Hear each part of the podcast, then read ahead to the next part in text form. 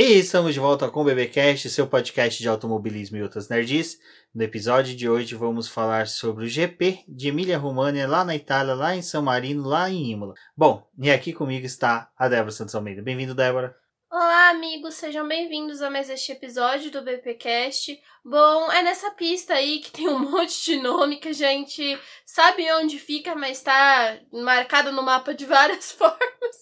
E a gente vai falar hoje sobre essa corrida aí que eu, a princípio, achei que ia ser bem ruinzinha, bem chatinha, mas foi bem interessante. Exatamente. Bom que a gente já até mesmo antecipou na nossa live preparatória para esse GP. Não, lá a gente não antecipou nada, não. Lá a gente zicou. A gente zicou bem, que a gente falou que pelo menos tinha chance de chover. Isso a gente pelo menos acertou. Bom, mas antes de prosseguirmos com o programa, vários recadinhos da paróquia. Lembrando vocês do nosso financiamento coletivo e contínuo do Após, aonde você pode apoiar financeiramente o Boletim no Paddock. Lembrando que nosso trabalho é todo desenvolvido e voltado para fornecimento de informações para vocês com conteúdos no YouTube, podcast e no site. Então todo o apoio financeiro que é pela nossa campanha do Após é voltado para o pagamento de servidores, que é o maior gasto hoje que o boletim tem, e também para o pagamento dos plugins e softwares que nós utilizamos aqui para desenvolver todo esse material para vocês. A gente tem a campanha também para se tornar membro lá pelo YouTube é uma outra forma de apoiar o nosso trabalho. Então, para você que escuta o nosso podcast e ainda não conhece o nosso canal no YouTube, passe por lá, se inscreva e também considere se tornar um membro e fazer parte aqui do BP e também entrar no nosso grupo de WhatsApp, que tem até piloto da Stock Car que a gente vai entrevistar nessa semana. Exatamente, então já se programem. Terça-feira tem a live comentando sobre o GP da Emília România e durante a semana deve sair duas entrevistas com pilotos da Stock Car e um com o nosso querido Gustavo Frigoto, que é piloto de Stock Car, podcaster, game, professor de história. O cara é praticamente o Julius do automobilismo.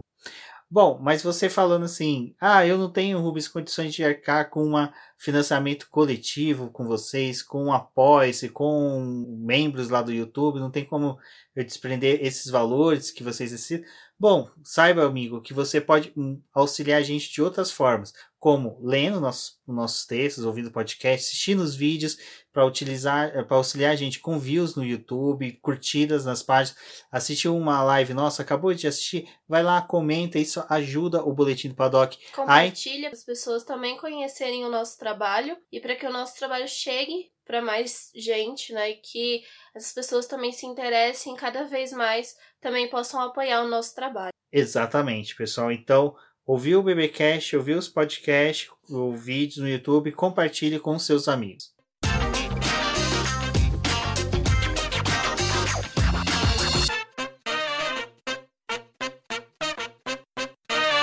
Bom, Débora, o GP realizado lá na Emília Romana no Autódromo de Imola, mais conhecido né, como Dino e Enzo Ferrari. Na verdade, não mais conhecido como, porque o nome dele é Enzo e Dino Ferrari. E foi legal, né, que justo nesse autódromo que tem o nome né, do fundador da Ferrari e do seu filho, que por muitos anos motores da Ferrari também teve o nome de modelo Dino Ferrari, é, a gente vê um desempenho excelente da Ferrari. Parece que o motorzinho adulterado ali voltou com tudo. Lógico, a gente fala brincando, a gente nunca sabe se realmente é alguma coisa de motor ou realmente um acerto melhor que o carro teve, mas eles estão entregando, né?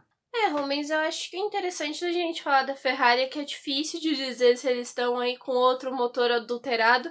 Só vamos descobrir se realmente estão com outra unidade de potência, assim, duvidosa. Se alguém questionar ou alguém ali das outras equipes se sentir lesado e pedir pra FIA investigar ou se a própria Ferrari cair naquela malha fina agora que eles estão fazendo de averiguar os carros para poder tentar evitar que o pessoal seja meio trapaceiro, né? É, se vocês não leram o texto, eu fiz um texto falando a respeito disso, da forma como a FIA mudou para poder fazer as verificações do carro. Pós é, corrida, eles vão pegar carros aleatórios, ver os componentes que estão listados ali naquele motor e falar: eu quero averiguar isso, isso e isso para ver se está dentro do que é esperado, né? Então, por isso que a gente, é, eu falo, né? Não, não sabemos se esse motor é adulterado. Se a Ferrari cair aí na malha fina, quem sabe a gente tem a oportunidade de descobrir, né? Mas eu acho que pode ser um conjunto de tudo, motor e carro. É importante a gente falar que a Ferrari teve um bom desempenho durante o fim de semana, assim, durante os treinos livres. É, Leclerc e Sainz estavam ali tentando ficar entre os 10, brigando também pela ponta. Foi uma equipe que já começou a se mostrar muito forte em Imola.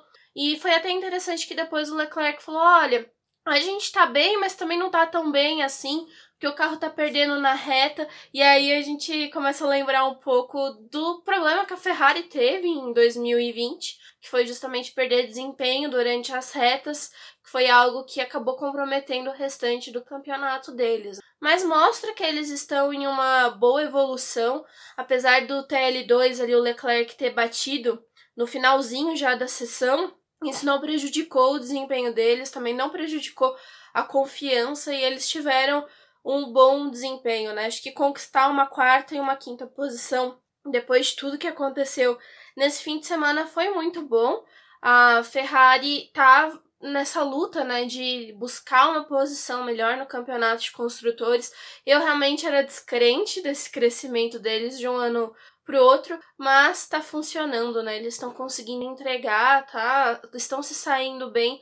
Acho que é, é difícil até ano passado, quando a gente viu a Ferrari penando né, no grid, agora é mais uma situação que a gente passa a se sentir mais confortável, né? Dela tá brigando ali com os primeiros. Exato. O que é interessante do final de semana da Ferrari foi exatamente isso, né? Ela, durante os treinos livres, ela até que entregava bem os resultados, ela conseguia ser consistente, era uma coisa que é interessante, e sempre revezando, né, o Sainz à frente do Leclerc, Leclerc à frente do Sainz. Eu ainda não tô acostumada com o Sainz na Ferrari, mas ele tá se saindo bem, né, ele tá conseguindo se adaptar ao carro.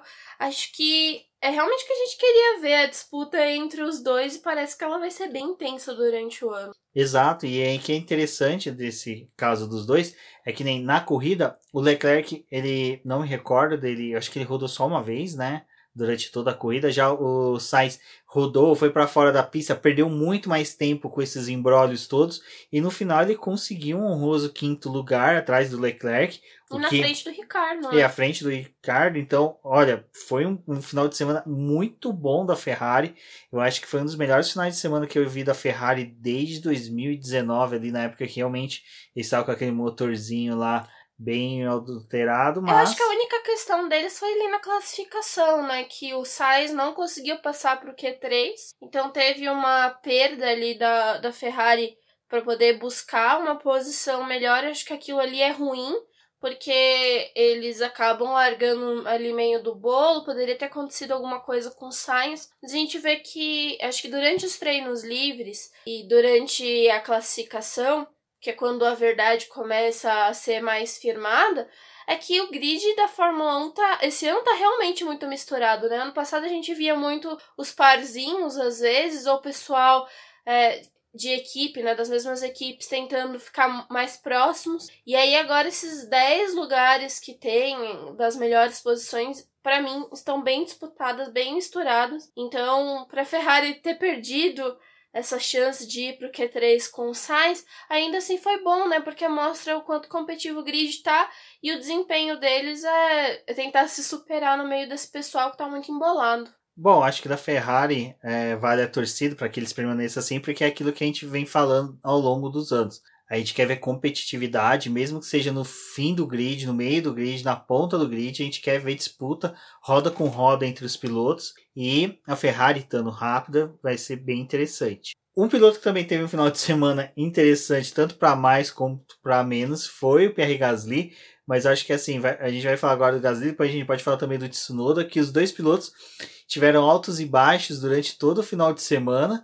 Mas o Pierre Gasly também conseguiu umas alternâncias. Olha que tá precisando de ser abençoado esse menino. É, o Pierre Gasly ano passado ele começou o ano muito bem.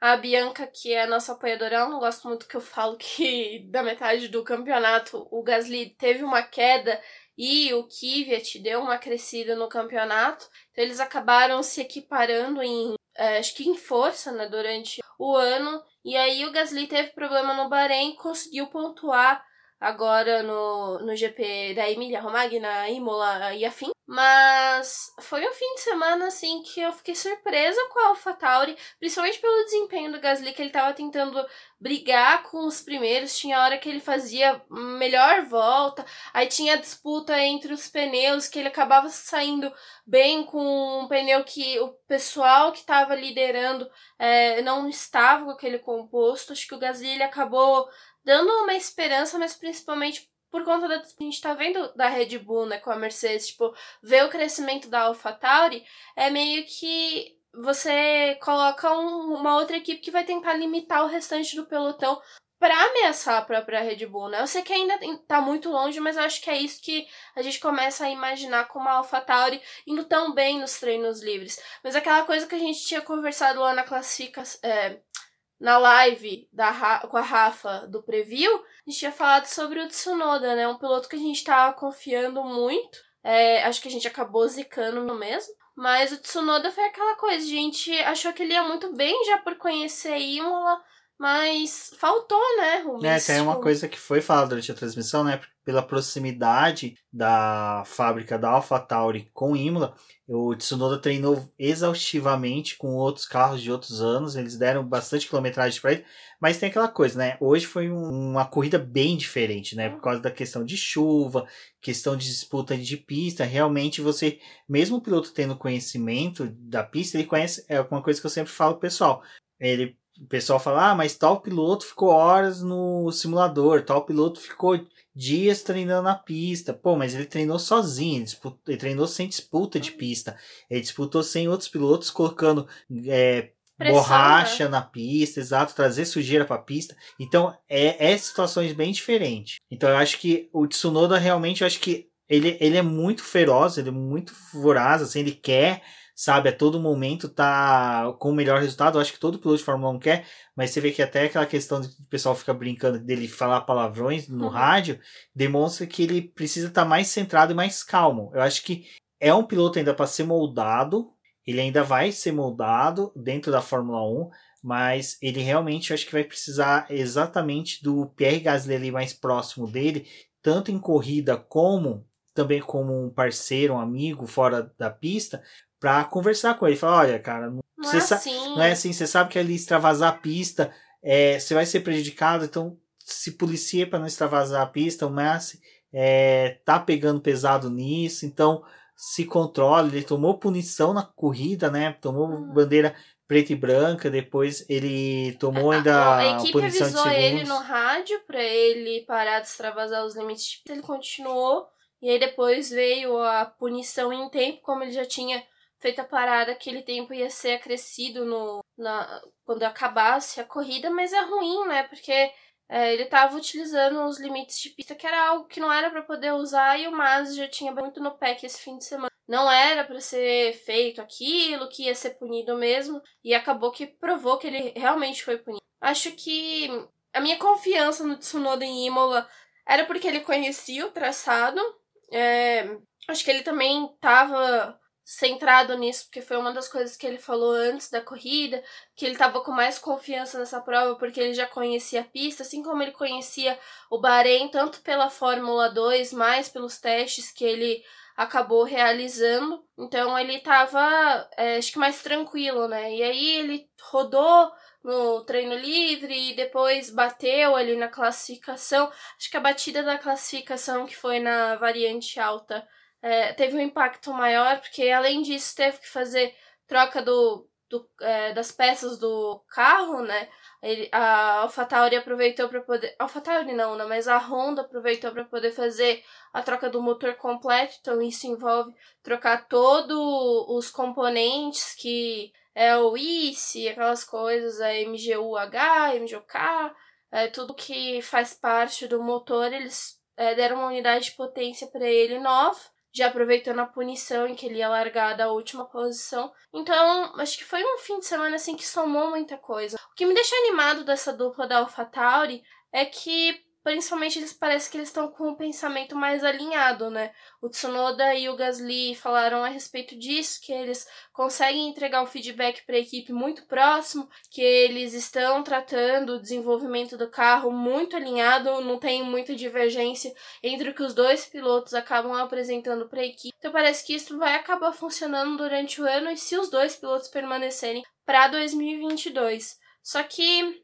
eu acho que o que acontece com o Tsunoda é aquela coisa, né? O estreante tá na Fórmula 1, muita confiança dele, é, tentando entregar, mas ele tá nesse começo, né? Ainda a gente vai ver ele errar, ver ele acertar, e é uma coisa que a AlphaTauri já sabia que ia lidar esse ano, porque é um piloto que estava chegando com experiência de Fórmula 2, mas muito limitado em Fórmula 1, porque obviamente não tem aquele, aquela quantidade de testes para os novatos, né? Então eles ponderaram e acabaram fazendo esses testes à parte, que vários incluíram é, ser a pista de Imola, mas é, essas coisas vão acabar acontecendo. Exato. E o Gasly, a gente pode falar que ele foi muito bem na corrida. Uhum. Teve a cagada da equipe que quis manter ele no, com pneu de chuva extrema, então dá, dá para entender assim, tipo, é uma loteria ali. Você pode dar chance do piloto ter um aumento de chuva, os demais entra na, nos boxes para colocar um pneu de chuva extrema,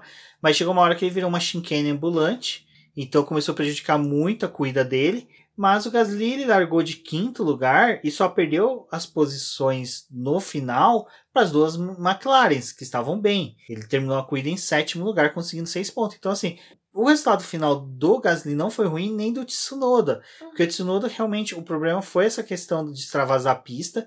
Ele estava tendo sim uma boa corrida de recuperação, mas é essa coisa que vai se trabalhando ao tempo. É uma dupla jovem, é uma dupla muito forte e é uma dupla que já está de olho no segundo assento da Red Bull, porque olha, Sérgio ah, só, Pérez, só, pode só falar. Eu queria um negócio. O, a posição que o Gasly terminou o sétimo lugar foi herdado depois da punição do Lance Stroll. Lance Stroll teve um, um episódio com o Gasly, em que ele ultrapassou o Gasly por fora. E aí, né, obviamente não pode ultrapassar. Aí teve aquela discussão em que o Gasly, o Stroll já estava com uma parte do carro mais à frente, então poderia se considerar uma ultrapassagem, mas ele fez isso utilizando a parte de fora da pista, então ele teria que ter, é, devolver, né? Aí no final da corrida, quando eles foram analisar essas questões, mais umas outras que a gente vai falar mais à frente, aí eles resolveram punir. Eles estavam muito próximos em questão de tempo, e aí, por isso que o, o Stroll acabou perdendo a posição pro Pierre Gasly, e aí o Gasly ficou com o sétimo lugar, o Stroll em oitavo. Eles tinham terminado o inverso, né? Exato, então, e é até isso que é interessante, né? Porque o Gasly, ele ganha a posição do Stroll, mas tecnicamente ele não teria perdido em pista, né? Então, foi, foi muito boa a corrida dele. E ele, assim, mesmo com o pneu inferior aos demais pilotos, ele vendia muito caro a posição dele. Uhum. Ao contrário do que foi o Pérez, né? Que o Pérez hoje teve um final de semana desastroso ao extremo, né? A gente, assim, é aquela coisa. Ele e o Richard, e tanto o Vettel, vamos pôr o Vettel também nesse balai de gato, estão se adaptando ao carro, sabe? É, os dois já tinham manias, já os três já tinham manias, já tinham macetes de, de pista, de de comportamento com os carros que eles já vinham pilotando. Esse é o companheiro de equipe. Exato. Então agora mudou totalmente o quadro, o cenário. E esses são pilotos que estão batendo na tecla até antes na pré-temporada. E isso achei de uma humildade muito grande desses pilotos. Falar, olha, é, eu vou demorar um tempo aí para me adaptar. O Richard perdeu, pediu cinco corridas, o Pérez também de seis a cinco corridas. O Vettel, se não me engano, pediu de quatro a cinco temporadas. Então se torna algo interessante, mas o do Vettel depois a gente vai falar sobre ele. Mas o, o Pérez, cara, ele, para mim, ele tá faltando aquele, aquele, aquele, aquela pressão que ele sentia e que ele entregava os resultados nas equipes que ele passou. Parece que ele tá muito mais tranquilo, ele tá, no, ele tá num, numa maré muito boa, muito tranquila, assim, dentro da Red Bull, apesar do realmente o Marco falar besteira sobre ele, que a gente nem vai entrar nesse mérito, porque o cara não merece audiência nossa. Mas, para mim, o Pérez ele tem que se centrar mais na corrida, se centrar mais em entregar o resultado no domingo e sexta e sábado ser consequência do que ele conseguir extrair do carro, sabe? Porque sexta e sábado ele entrega bons resultados, aí chega no domingo, é uma patifaria ridícula sem fim. É, o Pérez ele ainda tá se acostumando com o carro, né? Como você falou, é realmente isso. Então a gente ainda vai ver ele penar algumas vezes com esse carro da Red Bull. Tanto que eu tava falando com o Rumens hoje, depois da corrida, que parece que o segundo lugar, né, da, da Red Bull é amaldiçoado, porque sempre acontece alguma coisa, né? Tem uma perturbação da força ali em cima daquele carro. Então é, é assim, é difícil. O Pérez ele teve um incidente com o Esteban Ocon, que é uma coisa que eu acho que é até interessante antes de falar desse incidente é falar sobre como foi o começo em Imola, né? Falta de sinal, problema em transmissão, problema de entrega de imagem, problema de gráfico, assistência de pneu, não teve nada disso durante o primeiro treino livre. A transmissão começou, a geração né, das imagens começou atrasada, teve um problema de fibra no circuito, então ele não conseguia gerar as imagens e mandar para Londres, que faz a distribuição. E aí foi um caos esse primeiro treino livre. Teve a batida do Esteban Ocon com o Sérgio Pérez na metade ali do primeiro treino livre, gerou uma bandeira vermelha. E aí já começou a desandar, né, as coisas, porque é, já falavam, né, da Red Bull tem vários problemas quando tá na Itália. E aí já veio essa, essa coisa, né, dessa batida entre dois pilotos que a gente já viu se estranhando inúmeras vezes na Fórmula 1. E ficou aquela coisa de quem que era a culpa, quem não era. Aí o Marco falou que a culpa era do Pérez. Acho que ele deveria ficar quieto, né? Dele não ficar nem dando muito. É, muitas coisas para as outras equipes, né? Duvidarem ou acharem o que quiserem. Mesma coisa, depois eu vou falar sobre o Lando Norris. E aí teve tudo isso. Depois, no segundo treino livre, teve a questão do Max Verstappen, que teve um problema no carro. E aí também, né, enfim, e foi andando, né, tudo isso. E acho que o Pérez é aquele piloto que é, foi muito bem na classificação. Não, não tem o que falar, gente. Ele e o Lewis Hamilton ficaram separados por 0,35. Tipo, é, é pouquíssimo. E ele conseguiu é, vencer, né?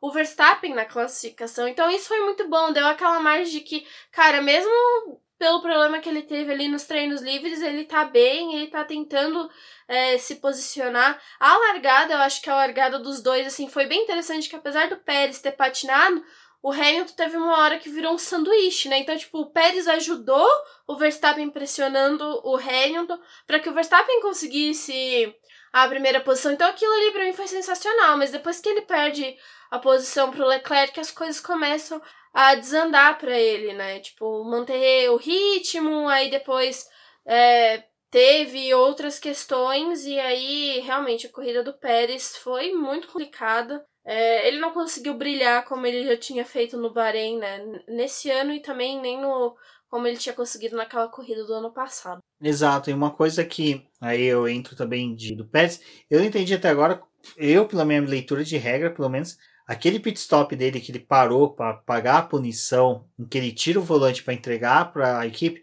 para mim até na hora de twittar, falei, cara, o Pérez é burro, ele fazer isso daí. Não, não... deu os 10 segundos. Aplicaram a. Deu os 10 segundos. Ele fica. Ele tira o. Não, então. O, o meu problema com aquilo ali é que na leitura da, da regra tá escrito que não se pode mexer no carro para agilizar o pit stop. Ah, não, não, pode. Ele, a única coisa que ele, ele tirou fez foi, ele tirou... Mas ele tirou o volante e já colocou quase na mão do mecânico. Não, ele é, é muito engraçado, porque tem a imagem da onboard dele, ele tira o volante, isso ele fez, ele tirou o volante, aí ele apoiou o volante aqui no ralo. Aí passa os 10 segundos, aí só depois dos 10 segundos que o cara enfia a então, mão. Mas é, ele não deveria ele ganhou ter tirado, tempo. mas Ele ganhou forma, tempo com isso, então... Eles durante, entenderam que não tinha nenhum Durante problema. os 10 segundos de punição, ele ganhou tempo para fazer volante, a troca do sim. volante. Isso, isso para mim tá erradíssimo. Mas enfim, né? É, quem sou eu perto do Deus Massa que, sabe, o cara tá cuspindo regra pra caramba, né? sabe? O Masi se inspirou para poder ler o regulamento para poder aplicar essa punição mesmo. Esse, eu, mas quando era criança, na nossa época que tinha internet, pro jovem que tá ouvindo hoje, hoje você vai no banheiro, você fica mexendo na internet. A gente ficava lendo um rótulo de shampoo. O Masi, quando era criança, ficava lendo o regulamento, regulamento. da FIA, para poder ver quando ele fosse diretor de prova, o que, que ele podia fuder com a vida dos pilotos. É, esse lance do Pérez é algo que a gente vai até entrar na questão do Kimi Raikkonen, porque é, teve a, parali a teve a, a, o início da prova, a entrada do safety car, aí o Pérez roda com o safety car em pista, perde posição, ultrapassa o pessoal para retomar a posição dele, finge que nada aconteceu. Isso é proibido, ele não deveria ter feito. Rodando em safety car, é, você não pode recuperar a posição, mas um safety car decorrente de algum acidente na pista ou por conta de alguma eventualidade, né? Começou a corrida normal sem entrada do safety car, safety car foi algo ali para poder auxiliar durante alguma manutenção que tá tendo na pista. E aí ele foi punido com o stop go, e aí, esses 10 segundos né, de parada,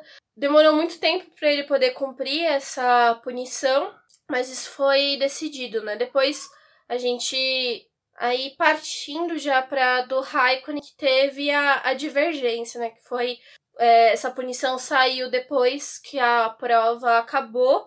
E aí, para mim, foi aquela coisa de a gente quer punir alguém, vamos punir o Raikkonen aqui, porque ele rodou, vamos punir ele. O do Raikkonen foi um lance diferente.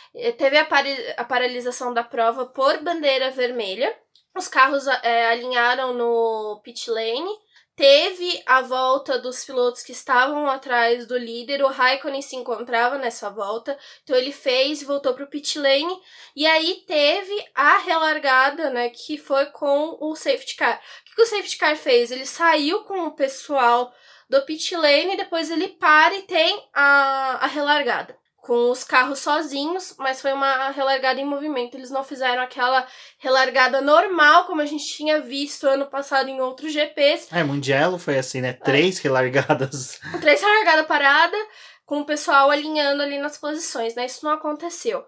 Nessa volta que o Raikkonen sai, que é a segunda, que ele está com o safety car por conta da relargada que ia ter, ele sai o pit lane e tem já a curva 2 e a 3, que é a tamburela. Ali ele roda e perde a posição, ele é ultrapassado, e aí ele perde um pouco de contato com o pessoal do grid, continua é, seguindo na pista, né? E aí entra o conflito. Porque com o safety car, você não poderia ultrapassar. Então o Raikkonen, é, como aconteceu ali com o Pérez, ele não iria ultrapassar porque ele não perdeu a posição, tá atrás do safety car, perdeu a posição.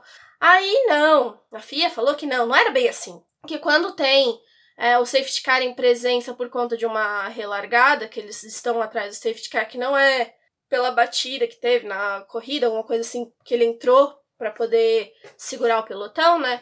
É, o Raikkonen deveria ter retomado a posição dele, que era o oitavo lugar, ele tinha caído para décimo, então ele tinha que ter ultrapassado os dois pilotos, né? Que era o Tsunoda e o Lewis Hamilton. E ele não fez isso.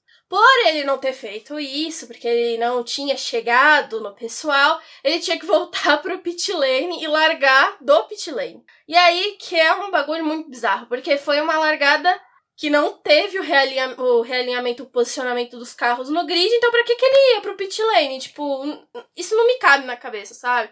Mas enfim, eles queriam punir e puniram por causa disso. E é, eles foram analisar a as câmeras, né, falaram que o Raikkonen chegou na curva 12, 13, ele estava perto do pelotão ali, ele deveria ter feito então a ultrapassagem nos carros, mas não tinha tempo, porque a Alfa Romeo questionou o diretor de prova falando, olha, o Raikkonen passa ou não passa? E aí teve a relargada, porque o safety car sai no na curva 10, e aí os carros já começam a arrumar para poder ter a relargada. E aí foi aquela farofa, né? Parecia que realmente eles queriam uma desculpa para poder punir, puniram o Raikkonen dessa forma. Se a punição tivesse saído durante a corrida, ele teria recebido um stop go, mas como saiu depois, ela foi revertida em 30 segundos. O que me aparece de tudo isso é que é o seguinte, uh, o Massi e o pessoal que é de diretores de prova, eles têm uma péssima capacidade de não de interpretar as regras, mas de utilizar das regras. O que, acontece? A regra que trata exatamente disso que a Débora falou, de da relargada após a bandeira vermelha, ela traz que a relargada vai ser com os carros remontando o grid da última volta. Ponto. Antes da paralisação. E até teve aquela discussão se o Hamilton estava na volta do incidente, não estava, mas como os já tinham aberto uma volta, então ele estava atrás, atrás, do líder, bem atrás. Uh, aí o Masi decide inovar, fala: não, já que tá chovendo, quer dizer, choveu, a pista tá escorregadia, não vou seguir a regra totalmente, vou puxar a regra de que quando há uma relargada, ela pode ser em movimento, daí ele já quebrou a primeira regra, modificando para acrescentar a relargada em movimento. Daí, quando ele insere a segunda regra, que é de largar em movimento, ele não tem capacidade de interpretar todas as consequências, que nem o caso do Kimi Raikkonen ter rodado. Ele, ah, mas a gente tem que seguir a regra como se fosse a formação do grid de parada largar, uh, largada parada, né, com o pessoal no grid. Mas eu modifiquei e coloquei que vai ser em movimento ah, o cara tem que seguir a regra da parada. Não, mas peraí, mas eu modifiquei aqui no segundo item. Por que, que eu não sigo o, o formato que é esse daqui? Que é de largada lançada, que o cara, aonde que ele, ele rodou, ele voltou pra pista, aonde que ele tá, ele continua. Ele já perdeu a posição porque ele rodou. Exato. E aí você tá um cara que, desculpa, chegou ontem, que é o Mazi, que tá querendo fazer todas essas mudanças, sabe? Ele parece tipo, cara, é deputado os STJ, STF querendo juntar um monte de regra de lei, misturava, fazer uma mixelânea, né? Como o pessoal gosta de falar no direito, fazer uma mixelânea de regras. E aí tem o Kimi Raikkonen, que tá na Fórmula 1 há 300 anos, já deve ter passado por isso umas 300 vezes com ele e com outros pilotos, fez a mesma coisa de sempre, Aí tem que ouvir da, da dire, dos diretores para ah, mas em outras categorias é assim. Caralho, não é outras categorias, é a Fórmula 1 que os caras estão correndo. Os caras estão tá correndo a GT Open da Malásia, sei lá, do carrinhos de mão do Bahrein, qualquer coisa assim. Mano, eles estão correndo a Fórmula 1. Se na Fórmula 1 você tem essa sequência de regras que são aplicadas dessa forma, siga elas. Não fica criando modinha. E a, mesma... a Alfa Romeo se sentiu muito prejudicada, porque eles tinham terminado nos pontos. O Raikkonen era o nono colocado e com a punição de 30 segundos ele caiu para 13 terceiro. Além dele sair da zona de pontuação, né, que já era uma coisa muito ruim, ele terminou numa posição péssima. E assim, a Alfa Romeo teve um fim de semana muito complicado. Eles estão com um carro que eles acredito que eles têm capacidade de terminar pelo menos na zona de pontuação, que um nono, ia décimo terminar, lugar né? ia terminar e aí acabou que essa punição, assim, é, como eu vi o Salaf até é, do, uh, do Zona de Ultrapassagem falando no Twitter, achou isso ridículo, eu também achei essa punição, assim, desnecessária, porque para mim, tipo, é, o Raikkonen não conseguiu retornar à posição ok. E aí eles ignoraram completamente o fato de que a pista estava molhada, porque na situação do Pérez, o Pérez foi completamente errado porque ele fez ultrapassagem nos carros com o safety car em pista e porque a pista estava molhada. Então... E, e tem um agravante, a ultrapassagem do Pérez é mais perigosa do que a do Kimi Raikkonen, que é o que o Max Wilson estava explicando na transmissão. Um dos poucos momentos que o Max Wilson mandou bem Consegui pra caralho. É, mas eu até, até gosto bastante do Mas hoje tava complicado. Ele fala, né, que olha, nesse momento os pilotos têm que tomar cuidado porque tem fiscais na pista fazendo limpeza, tá no tá na gramado, tá na brita. Spray. Então, o piloto fazer uma ultrapassagem, ele tá saindo do trilho normal entrando num lugar, lugar perigoso da pista. Então é complicado. O que o, o que o Pérez fez, cara, é uma das piores coisas que pode se fazer numa corrida. O que o Kimi Raikkonen fez foi ser normal. Fica quieto, cara. Né? Sabe, o cara não. Não, e assim, para mim não cabe. Foi o que você falou, Rubens. Pra mim não cabe aplicar uma punição quando você. A punição do, do pit lane, né? Dele. Já que ele não retomou a posição dele ele tinha que ter voltado pro pit lane. Como que ele volta pro pit lane? Tem uma largada do pit lane se todos os pilotos estão em uma largada lançada.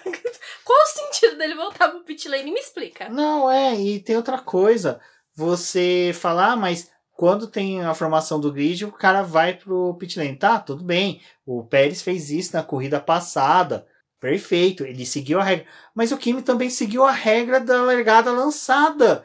Ele não sa ele não infringiu nenhuma regra. É, se, acho que, se eu não me engano, nessa formação de volta, que foi a, a primeira, quando a gente teve o começo uhum. da corrida, se eu não me engano, foi o Leclerc que rodou, ou foi o o Sainz, foi um dos carros Leclerc. da Ferrari, Leclerc, né? O Leclerc ele chegou a perder posição, ele retomou as posições para poder ir para a posição de origem de largada dele.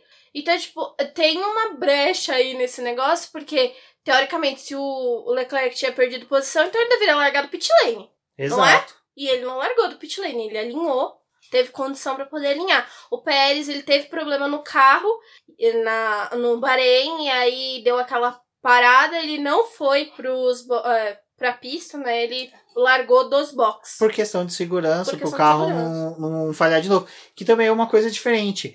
O cara teve uma falha, né, de, do carro. E não Sim. foi uma questão dele ter rodado por rodar. Mas assim, o Masi realmente, cara, ele tá por aqui na minha garganta. Imaginem eu nesse momento fazendo sinalzinho da pessoa presa na minha garganta, entalada, porque, cara, é, o negócio de extravasar a pista. Eu vou fazer um dia, a gente, na live de terça-feira, a gente vai falar gente mais sobre isso. disso. Mas assim, o cara, ele tá desorientado. Sério, ele precisa urgentemente ir num centro e invocar o espírito do Charles White pra pedir alguns conselhos. Charles White, por favor. Psicografa o manual pro Massi. Por favor, porque não tá dando. Tá insuportável. Bom, mas fugindo agora do Mazzi, para ele não dar limite de pista pra gente, porque a gente já extravasou bastante, nós temos o cara que conseguiu finalizar a corrida. O Vettel abandonou duas voltas antes, mas o Mazepin conseguiu terminar atrás do Vettel, que abandonou duas voltas antes. E o Vettel, que teve uma corrida complicadíssima, o cara conseguiu chegar atrás do Vettel. O cara, pelo menos, não bateu em ninguém, sabe? O Mazepin hoje, olha, o famoso quem tem cu tem medo, viu? Porque o cara, sem educação do caramba, aquela resposta torta que, ele de, que ela deu pra Mariana Becker, olha, sem zoeira, cara. Gente, ele tirou Jesus da paciência dele, entendeu? Ninguém consegue tirar Jesus da paciência dele. Ele conseguiu fazer um dos poucos feitos que foi tirar Jesus ali da paciência, que no caso Jesus é Antônio Giovinazzi. Exatamente. Bom, começa, né, com o fato dele rodar já nos treinos livres, o Mazepin. Depois, na- no treino classificatório, o Giovinazzi. Aí que tá. Mas, já que você quer punir, por que você não puniu o puniu Mazepin, que atrapalhou a volta rápida do Giovinazzi? Não. Cara, ele é muito. O, Ma- o Maz, ele é muito seletivo, cara. É sério. Pa- sabe, parece. Não vou nem falar. Mas, enfim. É, e teve isso, né, Débora? Que ele pegou e atrapalhou o Giovinazzi no treino classificatório e depois até deu uma patada. Uma patada não. Foi sem educação com a Mariana Becker. É, o Mazepin veio, como a gente falou, até fiz um vídeo lá, agora TikToker fez um vídeo lá pedindo a eliminação do, do Mazepin, né? Tá rodando, tava causando, teve a classificação ali, que mais uma vez, acho que esse ano tem uma coisa que tá sendo muito pautada, que é o tal acordo de cavalheiros, né? Depois a gente repete essa mesma palavra ali pro incidente entre Bottas e Russell. Mas falando do Mazepin, é, eles estavam em classificação, em volta rápida, era a última tentativa que eles tinham de avançar pro Q2. Alfa Romeo tava naquele fim de semana que não sabia se ia, se não ia, mas estavam confiante. Talvez um dos dois carros da Alfa Romeo poderiam ter passado. Não rolou, né? E ainda teve o fato do Mazepin ter atrapalhado o Giovinazzi.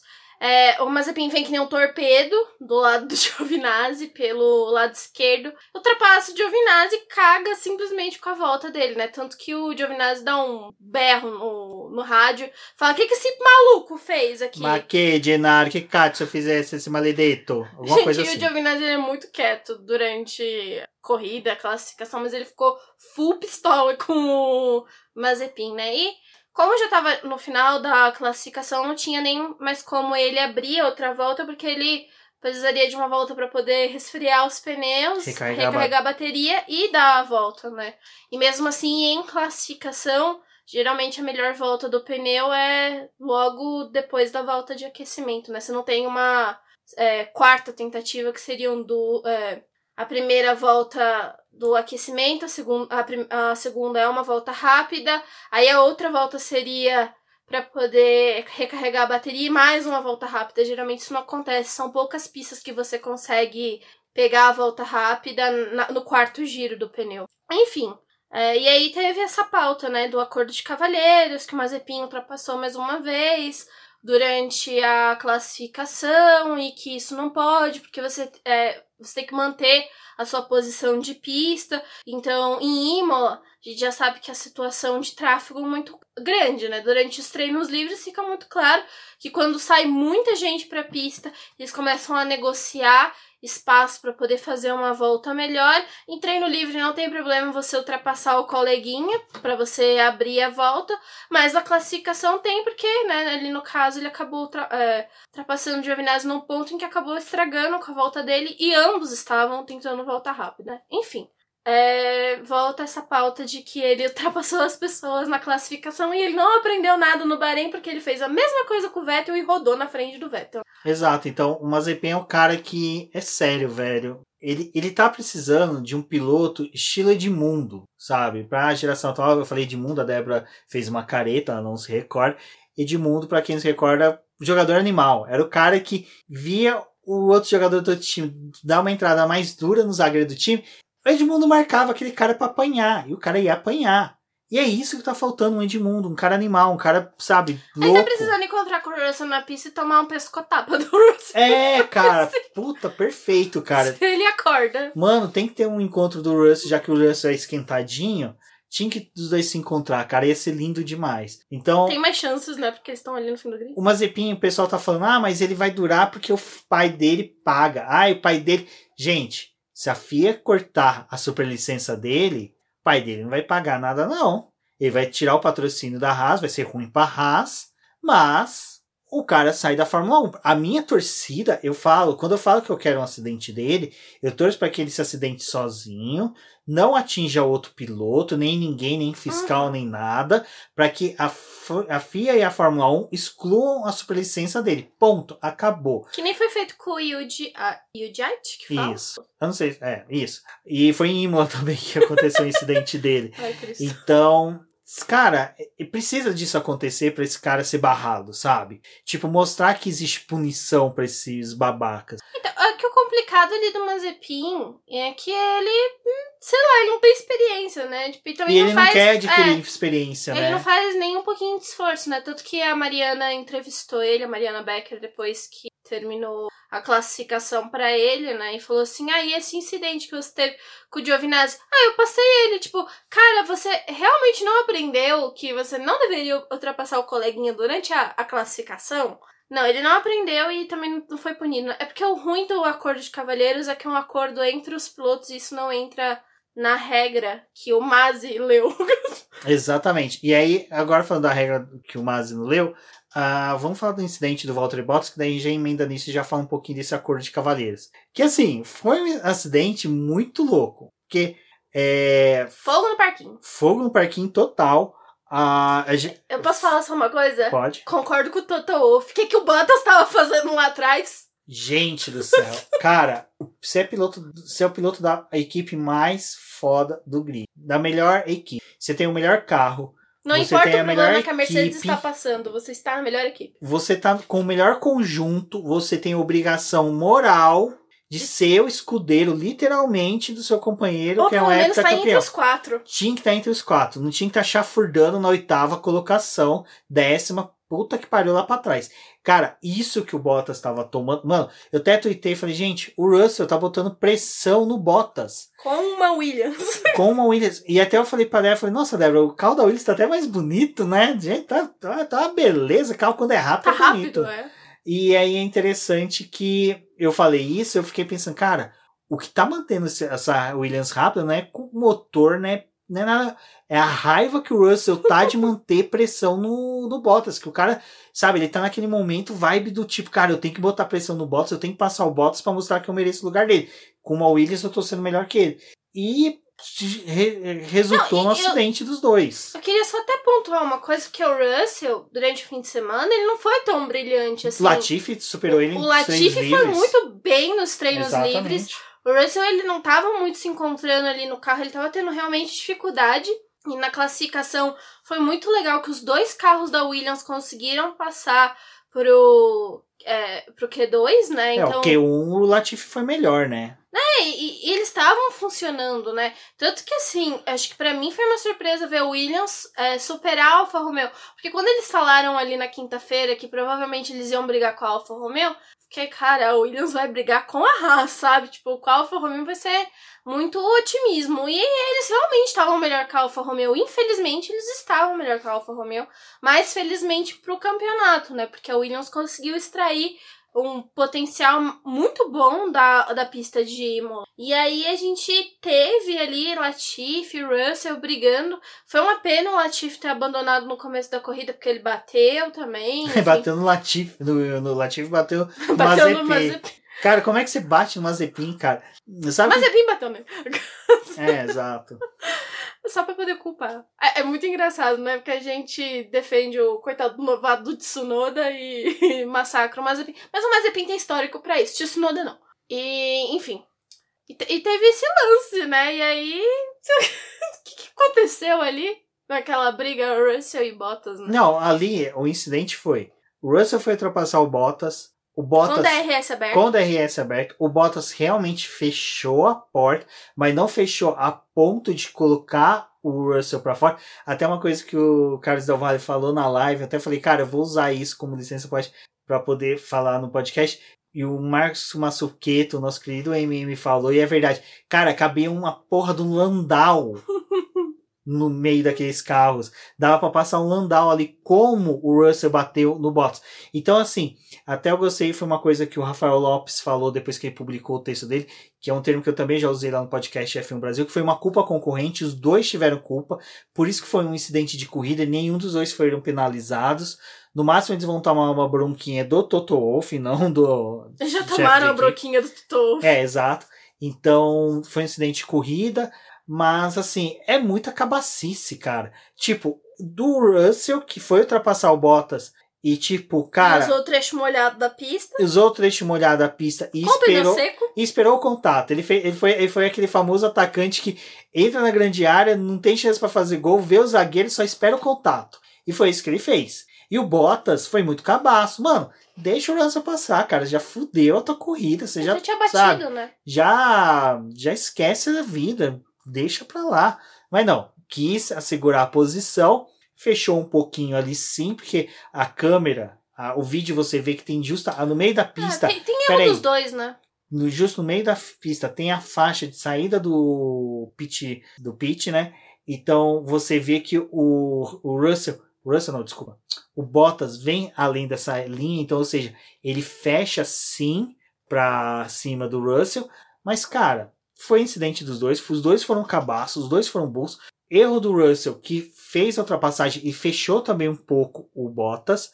Erro do Bottas, que era para ele estar tá lá na frente disputando posição, sabe? Com as Ferraris e com as McLaren, não era para ele estar tá lá no fundo. Isso é patético. Ah, não tem defesa, cara, não tem desculpa, não tem nada, sabe? Dessa vez não o cara reclamar que não estava conseguindo aquecer pneu, mentira, sabe?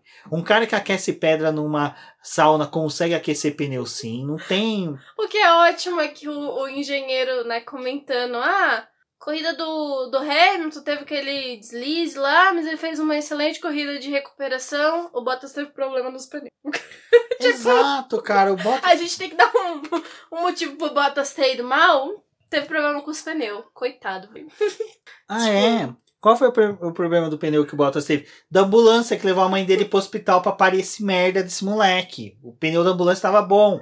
Moleque ruim da Preu. Se tivesse demorado mais umas duas horas esperando numerologia, era dentista, não era piloto de Fórmula 1. Mas não, quis colocar o moleque piloto de Fórmula 1. Se fosse dentista, tava lá, pelo menos biturando os dentezinhos. Mas não, piloto de Fórmula 1 é ruim pra caramba. E aí você tem os dois pilotos, segundo os pilotos das duas maiores equipes, cagando e muito. O Pérez, tudo bem, a gente tem a desculpa da adaptação. O Bottas deve estar na adaptação até hoje. Ah, o Bottas é muito complicado de defender. Ele esqueci. Quem é família, mas def... o Bottas é o cara que chega no Natal, o pessoal, ih, ó. Só, só a única criatura que defende o Bottas é a Netflix, que faz um episódio especial para ele e ninguém compra. Mas enfim, aconteceu tudo isso. É, o ruim do Bottas, e ruim Bottas na mesma frase, é meio complicado também, porque. É, gente... é gerúndio, né? oh, meu Deus do céu. E assim, né? Não era nem para ele estar ali na oitava posição e realmente o puxão de orelha que o Toto Wolff deu foi, foi válido, né? Não era pro Bottas estar ali brigando com uma Williams e não era pro Russell ter sido tão otimista, porque o Russell, né, é o piloto mais cotado para poder substituir o Bottas em Não, algum nessa momento. hora tá e Van- aí eu acho que o Totó falou, mas que merda que eu tô fazendo na minha Nessa vida. hora, tá Van Dorn e Nico De Vries lá na Fórmula 1, um olhando pro outro, estralando o pescoço, estralando a mãozinha, e falou, cara, é só entregar resultado aqui, ó. Um ganhou uma corrida na abertura da temporada, Van o outro Dorn ganhou em Roma. em Roma. Agora é só os dois na próxima corrida fazer bonitinho. A gente manda nossa coisa. Os dois já foi até lá no LinkedIn já atualizar o perfil deles tal. Mandaram um oi sumida pro Toto Wolff. Como porque- vai, Totó? Teve um bom fim de semana? Aí você tem o quê? Qual que é o outro piloto da Mercedes que brilhou? Lando Norris. Que o Lando Norris é hoje atualmente piloto também da Mercedes, porque ele ele tem um ele não, ele não é mais piloto só da Ferrari hoje, da Mercedes, da McLaren. Falei todas, né? Ah, da McLaren. Ele também é um piloto Mercedes, ele tem um contrato com Mercedes. Então, ó, Lando Norris foi pro pódio. Quem sabe lá no futuro. Êêê! Lewis Hamilton e Lando Norris na Mercedes, os outros dois tudo chupando o dedo de trouxa. O negócio de Mas todo não, o melhor desenho... foi, foi a pancadaria. Desculpa. Não, mas é que o negócio de todo esse desenho é o que o Toto falou, né? Eles estão num período em que o dinheiro é curto, que eles não podem ficar gastando dinheiro à toa. Esse dinheiro tem que ser direcionado para o desenvolvimento do carro. A Mercedes é um carro que tem problemas, sim. Em Imola eles talvez não sofreram tanto porque é, os- a temperatura estava mais baixa, então o desgaste de pneu é menor. E aí tem a questão da temperatura dos pneus também para eles. Ano passado eles tinham o auxílio do DAS para poder ajudar eles com a, o desgaste dos pneus. Esse ano eles não têm mais. E também tá tendo aquele problema lá do hack, que eu também expliquei a questão de hack e pneu lá num texto do BP, então passem lá para poder conferir também, saber o que, que tá acontecendo nessa briga aí do Otmar, que aí já entra a Aston Martin, né? Mas essa, essa discussão sobre o carro. Também foi a discussão que a gente teve no episódio do Bahrein, que eu e o Rubens praticamente quebramos o pau aqui. Eu tentei defender a Pirelli de todos os jeitos. Mas é, isso do, do Russell é que praticamente deu um PT no carro do Bottas, né? Eles vão ter que Não, refazer tudo. E é uma perda de dinheiro, assim, desnecessária numa circunstância dessa. Tanto que quando isso aconteceu, eu e o Rubens olhamos um pra cara do outro e falamos assim, e aí agora? Aquela vaga do, do Russell, como é que fica? Porque é, ainda assim ele é um piloto muito rápido, muito bom, mas tem essa mancha aí agora que ficou nesse incidente, né? Porque os dois foram muito otimistas. Tanto o Bottas não deveria ter feito o que fez, e tanto o Russell que não deveria ter tentado ultrapassar naquele ponto da pista. E eles. é, já era uma circunstância ali que a pista estava secando, os pilotos estavam com pneus de pista seca, e aí quando teve a batida, o Russell pegou o lado molhado da pista e encheu né, a lateral do carro do Bottas. Então, assim, foi uma sequência, um erro dos dois.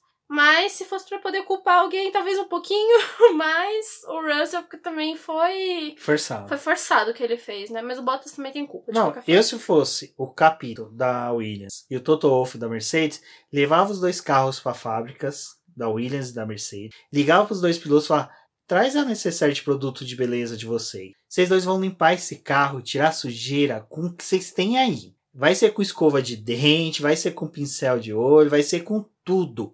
Vocês vão entregar esses carros limpinho para os mecânicos reconstruir. E vocês podem ficar aqui que se a gente precisar de guspe e saliva de vocês para montar essa birosca, vocês vão ficar. Sabe? Um- Dá, dá um choque nos caras de realidade. Fala assim, cara, vocês são babacas. E aí a gente vai pro outro, que foi o Latifi, que também, sabe, rodou, foi para fora da pista, volta pra pista, tá vendo quem vindo? O demônio. Enquanto ninguém cruza a rua na frente do demônio e sai ileso. Cruzou a rua na frente do Mazepin, Mazepin só olhou. O cara bateu. Acabou. O Mazepin tem culpa nisso. Ele viu o Latif. Ele não fez nada, ele não externou nada, mas ele só viu. E isso é muito importante. É uma coisa que a gente tem que começar a conversar do escurecimento da viseira do, do Mazepin para que ele não veja os pilotos, para não desejar mal.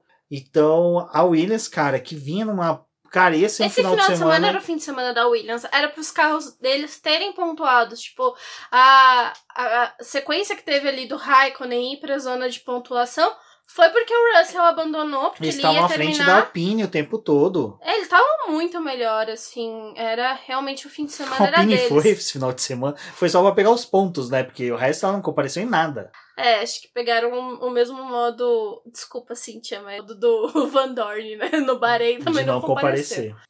Aquela coisa, né? Já falamos aqui do Bottas, já malhamos Bottas. É... Fábio Campos, esperamos você na live para falarmos um pouco mais mal do. Exato. E, bom, e a gente falando dessa questão do Bottas, a gente descendo a linha dele, descendo a linha do Pérez, por que, que a gente tá nisso? Porque finalmente, depois de anos, anos da gente pedindo, hegemonia da Mercedes tá chata. A gente não, porque eu sempre falei que eu gostava, tá um pouco me lixando, porque Ferrari encheu o saco, o Vettel encheu o saco um período, foi só o ano passado que realmente o Lewis Hamilton correu com o pé nas costas. Mas sempre teve alguém enchendo o saco do Hamilton. McLaren, você não Mas fala, né? agora, dessa vez. Não, claro que ficou sempre distante. Mas dessa vez a gente tá tendo uma disputa acirrada e simplesmente os dois pilotos seguintes não estão comparecendo. E aí a gente tem uma disputa ferrenha. Cara, tá lindo de se ver. Max Verstappen versus Lewis Hamilton. Não, eu acho que, cara, desde Fernando Alonso e Sebastian Vettel disputando o título, a gente não tem uma disputa tão bacana e tão esperada como é essa, sabe? É, eu acho que é uma coisa assim que é para louvar de pé a igreja, porque, mano, tá sendo sensacional. E aí, onde que a gente precisaria, as duas equipes precisariam dos segundos pilotos para disputar o título de instrutores, a gente não tem isso hoje. É, pra mim, é, na classificação foi uma coisa que eu fiquei muito animada. O desempenho ruim do Bottas e a oitava posição dele de largada, e com o resultado da Red Bull com o segundo e o terceiro lugar para largada, era assim o melhor cenário que a Red Bull poderia ter nessa disputa dos construtores, né? porque é, teve os. É, ia ter um equilíbrio e ia continuar mantendo essa briga, porque por mais que seja, o campeonato do Verstappen, se ele ganhar no fim do ano, é muito legal para Red Bull, sim, mas eles estão interessados nos construtores, né? Porque é o que dá dinheiro e para eles é um dos campeonatos mais relevantes até mesmo o de piloto. E aí, de fato, a gente não teve nem o Pérez na zona de pontuação e o Bottas fora. Isso é bom até de certa forma que o Bottas não conseguiu terminar na zona de pontuação por conta da Red Bull. Continua ainda a disputa, né? Eu lembro que um pessoal falou: "Ah, agora acabou a disputa dos construtores". Não, gente, ainda não acabou, sabe? Tá ainda viva porque a Mercedes tem 60 pontos e a Red Bull tem 53. Ainda tem muita coisa para poder acontecer durante o ano, então é, a gente ainda vai pegar pistas diferentes ao longo do ano, em circunstâncias diferentes. A gente ainda tá numa pandemia, coisas podem mudar desse calendário. Então, torcedores, calma, porque ainda tem disputa do campeonato de construtores e a Red Bull ainda pode levar sim. Mas ela precisa do Pérez pontuando e pontuando bem. Então, é, isso foi ruim para a Red Bull não ter contado com o Pérez nesse fim de semana depois do, do problema ali com o Bottas. Exato, e essa questão é, que a gente está falando, a Débora até falou da pontuação das duas equipes, a diferença da Mercedes para a Red Bull hoje é praticamente a diferença entre o primeiro e o segundo colocado. Então, hipoteticamente, Bottas e Pérez não venham a terminar a próxima corrida de novo na zona de pontuação. Se o Verstappen ganha e o Hamilton chega em segundo, os dois não fazem a volta mais rápido, empata construtores. Então você já está na terceira corrida com um empate de construtores. É, você está tendo uma disputa pelo título de pilotos e você está vendo que os dois pilotos não estão fazendo o serviço dele, que é exatamente colocar o carro entre o adversário do seu primeiro Uhum. piloto, do piloto que está disputando o título, que é onde que o Pérez tinha que estar e aonde que o, o Bottas tinha que estar. O Bottas era o cara que tinha que estar à frente do Verstappen na hora que o Verstappen voltou dos boxes com a troca de pneu, atrapalhando o Verstappen na estratégia de troca de pneu. A mesma coisa era o Pérez com o Lewis Hamilton. E é isso que a gente está falando. Você começa a ter esse déficit de segundos pilotos, você começa a pensar, cara, sabe, a, as outras equipes estão podendo agarear pontos para disputar contra eles, porque você tem a McLaren com 41 pontos e a tá Ferrari longe, com né, da Red Bull. 34 para duas etapas só, cara, tá bem apertado. Não tô falando que a McLaren vai vencer ou que a Ferrari vai vencer, mas só que a gente tá falando de duas equipes que tá colocando os quatro pilotos em boas posições, à frente dos segundos pilotos das duas primeiras colocadas. É, foi dessa forma que a, a Racing Point no ano passado brigou com a McLaren, né, pela é, terceira posição do campeonato de construtores, em que eles se aproveitavam de deslizes do, dos outros para poder conquistar pontos, né.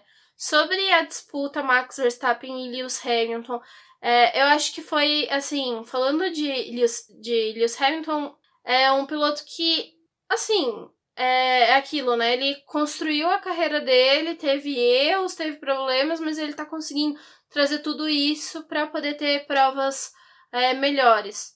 Ele teve a batida antes do, do Bottas, que ele saiu da pista e bateu.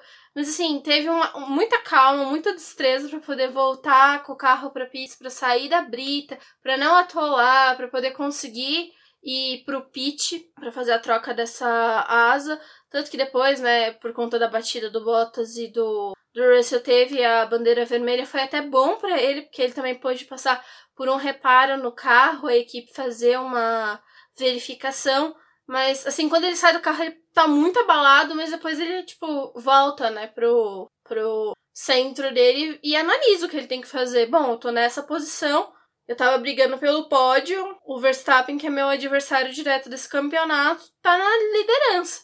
Eu preciso focar para poder realizar a ultrapassagem e chegar, pelo menos, na segunda posição, né? Foi isso que ele fez, assim, de uma maturidade muito grande. Por outro lado, quando teve a paralisação em bandeira vermelha, eu falei, nossa, acabou a corrida do Verstappen, porque ele vai sair que nem um louco, não sei o que, não vai dar certo muito aquela memória que eu tenho do Verstappen com vários problemas quando começou na, na Fórmula 1.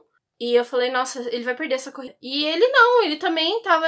Ele saiu do carro ali nessa bandeira vermelha muito calmo, muito tranquilo, assim, tipo, muito na dele. E aí, quando teve a, a retomada da corrida, que ainda teve a, a aquele errinho que ele deu, né, aquecendo o pneu, que o Leclerc nem se aproveitou para poder tentar passar o Verstappen naquele momento eles conseguiram, né? Tipo, ele fez a largada e conseguiu manter uma consistência muito boa para poder fazer o restante do da corrida dele, né? E eu achei muito bom assim o fato dele não ter tentado dar volta rápida, dele ter focado na vitória, tipo, eu preciso da vitória.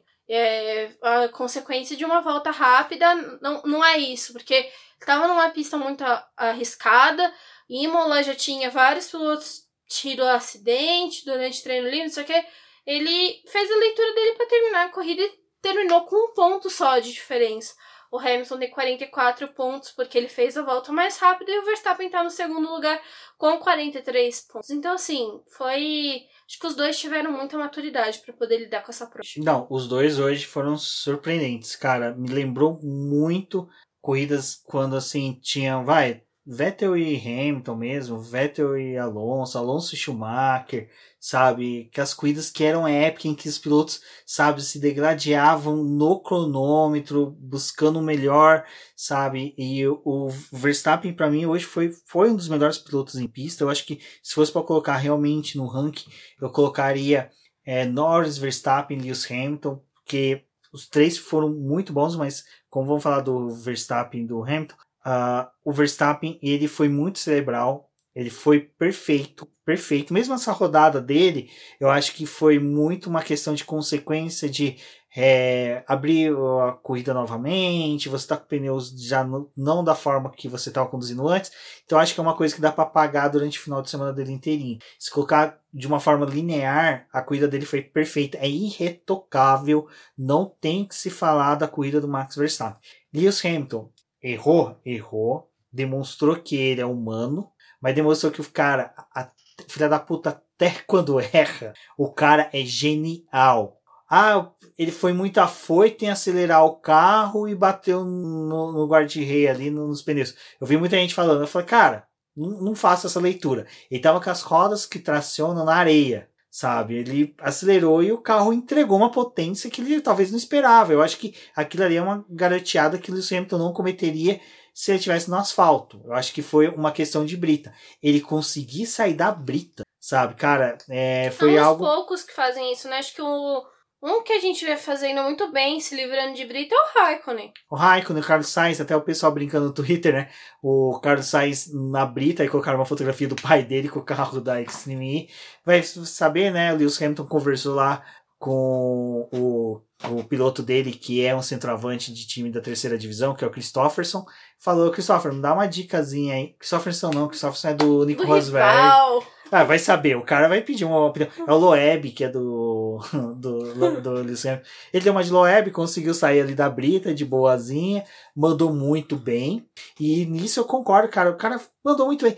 Voltou pra pista de ré, com garantia de Que segurança. nem o Mate do Carros. Exato. Ótimo piloto de. Seguiu, conseguiu, deu a sorte que miraculosamente, né, dois pilotos que são envolvidos com a Mercedes, aí começa as teorias de conspiração, bateram, né? Vai saber. Dizem que foi a ordem do Toto Wolff para os dois bater, falaram que os dois iam ganhar um Renault Clio, se caso batessem, mas brincadeiras à parte, o Lewis Hamilton, cara, pra mim foi uma das corridas mais legais que eu assisti dele. E quando eu falo isso, cara, eu só lembro de corrida boa desse cara. Mas essa é aquela que, cara, vai ser igual Turquia o ano passado. É uma corrida que fixa na mente nossa de Uhum. que- como o filho da puta de décimo lugar conseguiu chegar em segundo. E o Tipo- Bottas ficou em oitava corrida inteira. Exatamente, isso que é foda. E aí a gente fala, o Lando Norris correu pra caramba, né? O Lando Norris Uhum. teve um final de semana espetacular. Eu acho que o Lando ele teve um fim de semana assim bem interessante, ele e o Ricardo, mas principalmente ali na classificação, o Lando consegue uma volta muito boa durante o Q3.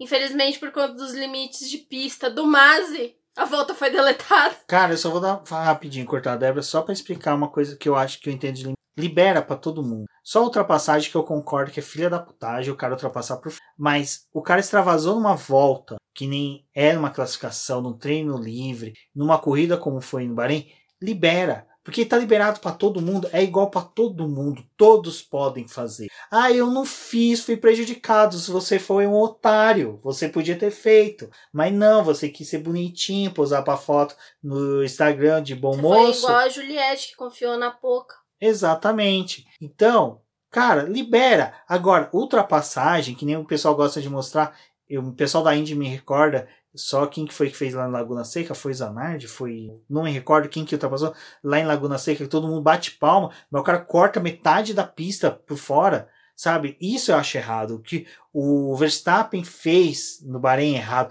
O que o Verstappen fez no, nos Estados Unidos em 2018 é errado o que o Richard fez em 2019 n- na França, ultrapassando por fora, pra mim é errado. Mas agora, numa volta rápida, libera pra todo mundo, dane-se. O cara é volta rápida, o cara tem que extrair o máximo do carro, tem que extrair o máximo da pista. E por conta desses limites de pista, a gente viu problemas que nem o Tsunoda, né? De perder o carro durante a classificação, bater e provocar uma bandeira vermelha.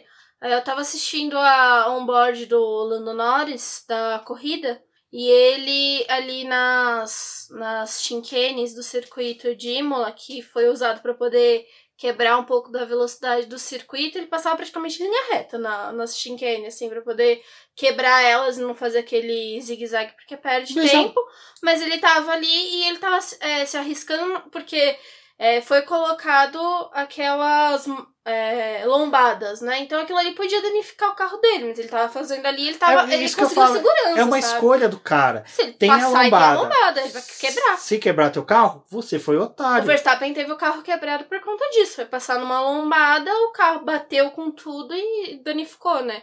Então é uma consequência. Coloca a lombada ali, cada um faz o que quer. É um, um risco. Esses limites de pista são bem complicados. O Norris perdeu essa volta, que era uma volta muito boa. Ele ficou super chateado, até largou atrás do, do Ricardo. Mas é, teve, assim, inúmeras voltas deletadas durante o fim de semana. Tipo, coisa de eu estar escrevendo texto, botar a volta e a volta ser apagada, sabe? Então, é, é bem ruim essa coisa de limite de pista aí do ano passado para esse ano, que péssima ideia. Exato. E aí, só uma coisa pro público entender: o limite de pista não é o Mase. Ele fica assistindo todas as voltas de todos os pilotos, fica lá olhando a câmera só daquela curva, e é mais de uma, mas era mais a curva 9 que tava dando dor de cabeça.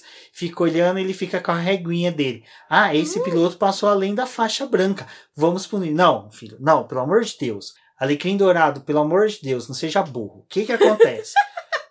o pessoal da Fórmula 1 evoluiu. Eles saíram lá da época que era aquelas charreteiras de 1950, que você sentava em cima do tanque de gasolina, que era de aço, que você usava um capacete de casco de tartaruga, para uma categoria que usa sensor até na ponta da asa para saber se o vento está chegando a uma temperatura X e saindo na traseira com temperatura Y.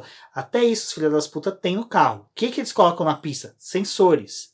Então tá lá uma asa tomando cafezinho dele, aí de repente toca uma sirene lá. Curva 9, piloto X ultrapassou o limite. Cancela a volta. Ponto! tem sensores naquela bagaça, não é pela Isso boa se vontade. ele nem olha, né? Provavelmente o, o negócio Pode ser passou, sistema já, de- já deleta. Já não, É um sistema automático, pode ser- fazendo isso. Perfeito, Débora. Melhor ainda. É um sistema automático, porque tem sensores até durante. Para vocês que são os alecrins dourados que chegam no domingo, quer assistir corrida e ficar palpitando coisa errada, é aquela coisa. Mano, acompanha a categoria a semana inteira. Vai ter um GP. As redes sociais eles mostram instalando sensores. É o mesmo sensor, eu falo mesmo, mas é a mesma ideia do sensor do pit stop. Ou vocês acham que fica o Mas lá com um cronômetro em cada mão? O cara é, é, o cara é tipo a, aquela, aquela deusa indiana, como é que é o nome dela? Ganesha. É, cada, cada mão fica um cronômetro cronometrando o tempo dos pit stop. Não, animal! Tem uma porcaria de um sensor na pista. Ele sabe quanto tempo que o carro ficou parado ali, ponto. Não é que nem na década de 70 que você tinha as namoradas dos pilotos, e isso é verdade, não é machismo, cronometrando. Cara, Um monte de gente cronometrando. Várias pessoas cronometrando, não tem mais isso, hoje é tudo computadorizado. Então a porcaria da curva nova tem sensor do começo ao fim. O carro extrapolou, passou. Ah, mas o Norris teve volta dele que a gente viu e não extrapolou. Porque o foi sensor não, as- pegou. Não pegou, às vezes, cara, uma barbagantinha da- do pelo do cabelo do, da porcaria do pneu, que tem aqueles pelinhos, sabe? Bonitinho que a gente gosta de puxar quando o pneu é novo. que Você vai no supermercado lá no Carrefour e fica puxando. Então, eu adoro fazer isso. Aquele, às vezes aquele pelinho passou em cima do sensor e deu a liberdade pro Norris. Pronto, acabou. Agora, se está reclamando do sensor, cria um, vai lá, faz uma faculdade de engenharia eletrônica, cria um sensor ao seu bel prazer e entrega pro Mazi. Mas, cara, eu tô Cara, de saco cheio do o pessoal é, falando, ai, o cara escolhe quem punir. Não, filho. Só Não se, tem tempo pra isso. só se o computador é controlado pelo HAL, lá de 2001, Uma Odisseia no Espaço, ou pelo Marvin, de- do Guia do Mochileiro da Galáxia, que não gosta das pessoas que estão ali e fica escolhendo, mas aí é o computador. Então você vai lá e cria uma inteligência artificial melhor e vende pro Mase. Não fica enchendo o saco falando, ah, escolheu, ah, escolheu, ah, escolheu. A pessoa parece tirando em Rex com os braços assim, assim, ah, escolheu. Não, não escolheu. É computador. É isso que define. E é isso que tá irritando a gente. Sabe? Porque é o que a Débora falou. Você tá ali, você twitta, pô, que legal, o cara fez uma puta volta, não sei o que, não sei o que, a volta cancelada. Aí sabe, "Pá, que pariu, velho. Que cacete. Eu concordo, ultrapassagem, porque você tá buscando um espaço que não é pra correr. Você tá Ó, você cortando quer ver uma coisa que, que é bem interessante? Que é o, o fato da bandeira quadriculada. A bandeira quadriculada hoje é um mero símbolo de ter a bandeirinha lá do pessoal agitando. Porque é tudo definido no sensor. Tanto que hoje é muito mais o sensor, porque teve a corrida do Canadá. Acho que foi do Canadá Canadá. que a uma modelo ela foi convidada para poder dar a bandeirada, ela deu uma bandeirada antes da, da de ser a última volta, e aí naquela época eles usavam a bandeira quadriculada e também o sensor para poder definir. Como ela tinha sido da- agitada antes, eles é, tiraram uma volta da corrida e definiram a, as posições ali com aquela volta. É, Depois disso, eles falaram: não, não, a bandeira quadriculada é um mero símbolo, ela vai ser agitada só, mas o que define vai ser o sensor da última volta. Então a gente teve as voltas regulares da corrida, termina na última volta por causa do sensor. O sensor é onde os carros passarem vai definir a, a volta. A gente tem na Stock Car uma coisa que é bem ruinzinha, que é. Eles têm o sensor ali na, na reta, né? Ela não fica exatamente na linha de de chegada. E é ela que define as posições. A da Stock Car, você tem que ficar muito de olho no que tá acontecendo na pista. Porque não tem sensor no restante da, da pista. Isso é caro. Então não é todas as categorias que conseguem usar esse sensor que vai atualizando rápido. É, e aí tem a, a definição ali na, na linha de chegada, né? É ruim porque você às vezes perde algumas coisas. No da Fórmula 1 tem sensor em absolutamente tudo, no carro inteiro. A única coisa que eles têm um pouco mais de dificuldade de saber é sobre o pneu, que aí, né, é outras questões, mas o restante do carro tem sensor em tudo. Não, os carros de Fórmula 1 hoje, até o retrovisor deles tem câmera que pega o infravermelho e joga no pneu para saber o desgaste do pneu e temperatura. Então, assim, tem sensor no carro inteirinho que se comunica com a pista. Ah, única, único momento ali que, sei lá, poderia ter alguma coisa de olho foi durante o primeiro treino livre que teve a falha de comunicação da fibra, que aí ela não estava gerando dado de telemetria, que foi os dados do gráfico, aqueles gráficos da Fórmula 1 que são apresentados durante o fim de semana, eles são baseados em informações coletadas de todos os carros da, na pista. É, ele, a transmissão em si não tem dados muito precisos dos carros, é, é, muito certinho porque né, isso é uma questão de das equipes. Então, eles conseguem pegar alguns dados. Aquele dado que eles mostram do desgaste do pneu é uma estimativa que eles fazem, tipo, ah, a Pirelli deu tanto de volta, o piloto deu tantas voltas, então provavelmente esse pneu está desgastado em tanto. Mas a gente vê ali no Bahrein que teve atualização em tempo real da parada do Verstappen e da parada do Hamilton, né? Que teve a parada do Hamilton e logo depois, se o Verstappen fizesse a parada, ele já ia voltar atrás do Hamilton. Esses sensores ali que eles conseguem localizar onde o carro tá na pista e a diferença entre eles é muito preciso. O único problema que poderia ter tido era durante o primeiro treino livre, que faltou alguns dados ali, principalmente dos pneus, que não tinham o sensor, né? Quando os carros saíam do, do pit lane mostrando Fulano tá com amarelo, fulano tá com branco. É, foi, foi o único deslize, mas durante a corrida eles estavam com tudo certinho. E durante o segundo treino livre já também estava tudo perfeito, eles conseguiram resolver.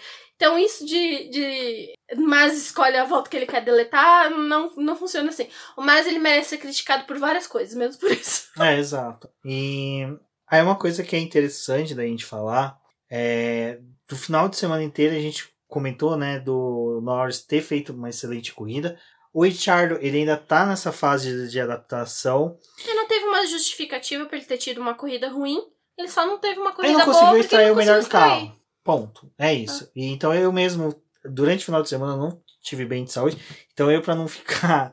Full pistola comemorando também muito, porque, cara, eu queria ter o pódio do Norris, cara. Eu, eu até brinquei com a Débora, acho que eu vou abrir mais champanhe. Mas só de eu ter que descer pra cozinha, porque a gente mora no sobrado, para pegar a champanhe na geladeira e voltar pra sala, eu desisti. Eu fiquei totalmente desestimulado. Mas eu tava muito contente e eu achei que brincar mais falando que eu tava full pistola era engraçado. E foi a forma de eu me divertir. Porque eu entendo, Richard, eu acho que os carros da Mercedes, comparado com a carroça que ele vinha. É, não, é com motor Mercedes, eu que errei na hora de falar.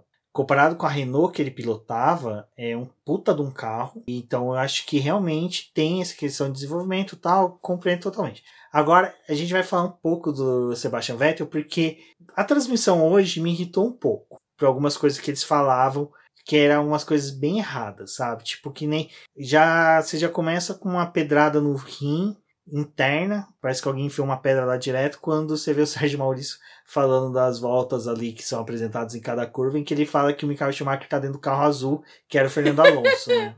Aí tudo bem. Mas só que daí o pessoal batendo no, no Vettel, que o Vettel tava com, problema, tá com problemas de cabeça, que ele não se encontra. Tal, tal, tal. Aí você vê, cara, vocês não assistiram tudo desde o começo, cacete? Porra, vocês não viram que o cara teve problemas? Até tem um meme que eu vou. O Will Mesquita, do Papai Orange, compartilhou lá no grupo do BP. Eu vou colocar na postagem do podcast que é sensacional, que é uma brincadeira descrevendo toda a corrida do Vettel, que é ele teve problemas do freio, partiu do pit lane, tomou uma punição de 10 segundos porque a equipe não colocou os pneus com a placa de 5 minutos para começar a corrida, teve problemas da caixa de câmbio, Largou do pit, do é, pit lane, pit lane né? Teve problema com a caixa de câmbio, teve tudo isso. Aí ficou fora dos pontos. Ai, o cara tá acabado. Ai, o, fin o, a cabeça dele não tá funcionando. Não foi um bom piloto. Caralho, velho, vocês não estão assistindo, não estão prestando atenção na porra da corrida? Sabe?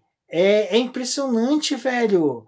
Os caras não conseguem. E, e, tem bastante coisa que dá pra gente falar sobre isso, eu já não vou falar porque, sabe, é, é, acompanha a live e seja no grupo de apoio esse do Boletim do Paddock, que lá eu falo bastante coisa. Lá eu entrego uns podres bem bacanas. Esses dias a gente tava xingando até comentarista racista. Então, a gente. Eu, eu fiquei sim, perplexo, porque eu falei, cara, os caras não estão acompanhando com ele. Tudo bem, o Vettel não é o piloto tetracampeão que foi antes. Eu concordo com uma análise que o Del Valle fez, que o Vettel e o Button são pilotos que se, se equivalem. São dois pilotos bons, tiveram momentos brilhantes. Não são mais rápidos que a luz. Exatamente, são pilotos que tiveram carros que se condiziam com a, com a forma deles pilotar e com isso eles conseguiam entregar resultados. Button em 2009 com a Brown e o Sebastian Vettel com aquele período de luz e iluminação mental que o Adrianil teve, que o cara criava tudo, sabe? Uma pena o Adrianil não ter esse desenvolvimento para a cura da Covid, né? Ele teria feito várias vacinas. Mas é impressionante como o pessoal consegue ter má vontade em perseguição ao piloto.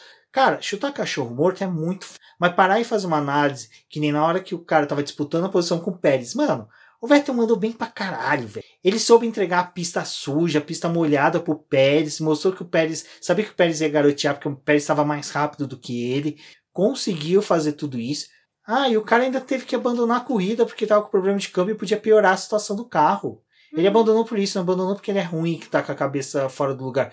E aí é uma coisa que, para quem tá acompanhando o BBcast e as nossas lives, a gente tem comentado sobre isso. O feedback equi da equipe sobre o Sebastian Vettel são bons. E é o que é esperado, né? O desempenho dele nesse primeiro momento é esperado. A Aston Martin ela teve o revés por conta do hack do carro. Então, assim, não é tipo só a circunstância do Vettel. É o fato dele estar num carro que não é o ideal. Provavelmente ano passado, se ele tivesse guiando pela Aston Martin, ele se daria muito melhor, porque o carro era com a traseira do jeito que ele gosta, pregado no chão que era o que é, fez a Aston Martin deslanchar no ano passado e ser a maior rival da McLaren. E esse ano não, teve a mudança das regras, as regras do regulamento que foi é, feito para 2021 prejudicou tanto a Mercedes quanto a Aston Martin. A Aston Martin está se sentindo muito mais prejudicada até, porque... O que prejudicou até a Alpine. A Alpine é uma equipe que se demonstrou bem prejudicada com essas mudanças que ela fez. Uhum. E aí eles trouxeram o Vettel para essa situação, né? Então, é um piloto que eles estavam esperando que esse ano ia ser o ano da Aston Martin. No fim das contas, é, a Aston Martin em si tá passando por vários problemas. O Stroll, ele tá mais acostumado, não é pelo fato de daquele carro.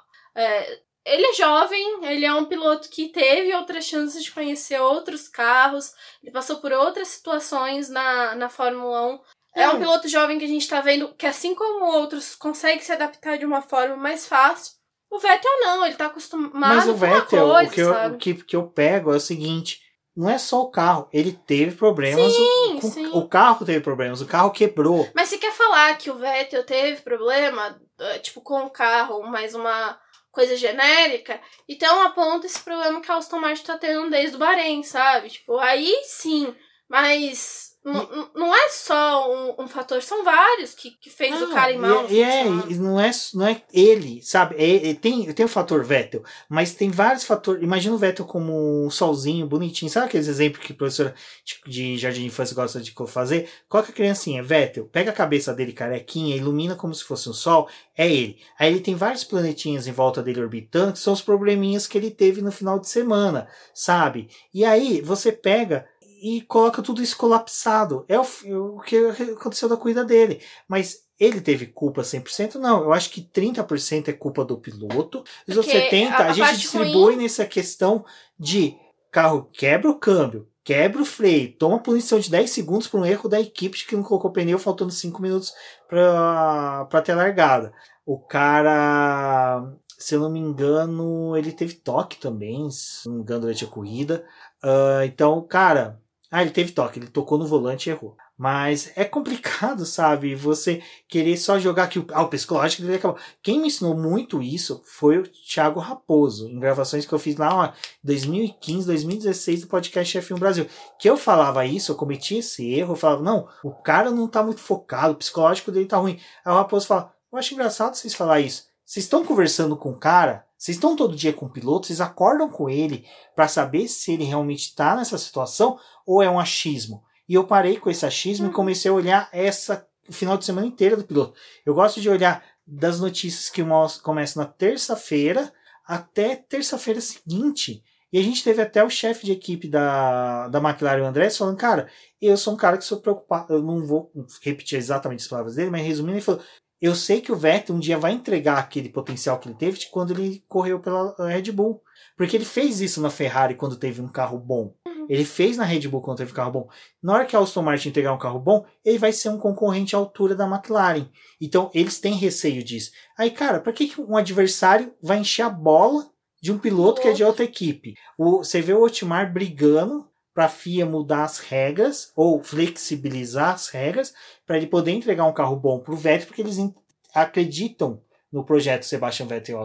É lógico, eles podem acreditar sabendo que o Vettel não vai entregar quatro títulos como foi uhum. na Red Bull. Mas ele é, pode entregar vitórias. Fase passou assim de títulos, Mas pode entregar vitórias que nem ele entregou na Ferrari. Cara, aquela corrida do Canadá que ele perdeu por besteira e por uma punição que é questionável, mas vamos pôr uma besteira dele, um erro dele. Cara, foi uma corrida foda pra caralho. Singapura que ele ganhou, foi uma corrida excelente. Turquia o ano passado foi uma corrida excelente. Turquia, o Vettel correu melhor que os pilotos da Racing Point. E os caras foram pole position saíram entre os primeiros colocados. Então, assim, você tem todas essas questões que isso eu não tô só querendo defender o Vettel. Também não é tô aqui para defender ele, eu só tô questionando o é, pessoal. Explicando que tem, né, situações, tipo, você pode pegar um conjunto dessas situações para poder fazer a, a sua análise e tirar suas conclusões sobre o Vettel aqui. Talvez ele pode ter tido sorte naqueles quatro títulos, ou os planetas se alinharam naquele não, momento e ele e não conseguiu. É só isso. Mas hoje é, ele tem um pouco mais de dificuldade. A minha crítica ao Vettel como pessoa que começou a assistir Fórmula 1 quando ele estava no auge é que ele não não foi um piloto adaptável, tipo, com a idade que ele tinha, ele não conseguiu se adaptar aos outros carros que veio depois. É, a, a, equipe, né, a Ferrari teve que se adaptar ao jeito dele e fazer um carro, entregar um carro mais possível para ele poder guiar. Isso me incomoda um pouco do Vettel porque o Hamilton ele conseguiu é, ir mudando. O Vettel, o Vettel não, porque o Hamilton não, porque vamos pôr, o Hamilton ele chegou em 2013 na Mercedes, 2014 começou uma era de carros da Mercedes que foi totalmente moldado. Ah, sim, foi moldado um carro ele. neutro é, para ele e pro Rosberg. Porque o Hamilton também naquela era obscura da McLaren, ele foi uma draga igual, ele foi igual que é o Vettel hoje. O pessoal fala, mas o Hamilton na época de 2010, 2011, 2012 da McLaren, cara, GP do Canadá que o Button venceu em cima do Vettel, cara, o Hamilton ali estava irreconhecível. Se você catar uma pessoa que ficou em coma em 2012, assistiu aquela temporada de Fórmula 1 e acordou agora e você falar pro cara, o Vettel, o Hamilton ganhou tantos títulos. O cara hoje é o pica das galáxias da Fórmula 1. O cara vai falar assim: não, eu vou voltar a dormir ali na minha caminha porque eu acordei numa realidade paralela. Não, sim, são coisas diferentes, mas assim, o Vettel, ele não. não é... Ele chegou ao auge muito rápido. É, ele chegou ao auge muito rápido, ele no momento em que alguns pilotos estavam aprendendo com os erros, que era o caso do Hamilton, ele não teve isso, ele teve um crescimento é, muito rápido. Quando teve a mudança ali da Red Bull, que ele começou a penar pro Ricardo, é, foi bem triste, né? Isso. Logo depois ele vai pra Ferrari. Também demorou um tempo ali para poder se adaptar, mas a gente teve bons anos dele disputando com o Hamilton o título, então não é um piloto ruim. É só um momento, assim, acho que complicado, sabe? É, talvez foi um pouco de otimismo no final do ano achar que ele ia dar um pau no, no Stroll logo de cara.